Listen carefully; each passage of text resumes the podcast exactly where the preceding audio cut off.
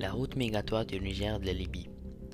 Pour les migrants illégaux de l'Afrique, de la majeure partie de l'ouest de ce continent, la dernière étape à franchir est le Niger. Passant par une route subsaharienne et dangereuse, risquant leur vie pour un mince espoir.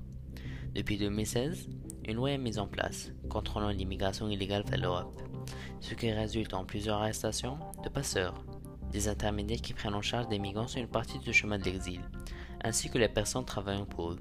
Cette loi atteint son objectif mais pas entièrement, car pour ces migrants, rien ne peut les arrêter. Rien n'a pas la mort.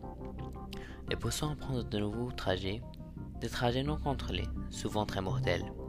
Néanmoins, cette partie majeure de leur trajet n'est pas la plus dangereuse, car pour arriver en Europe, il reste la Libye à traverser, et puis prendre un bateau souvent pas conçu pour des longs trajets, créant d'autant plus de risques de mourir.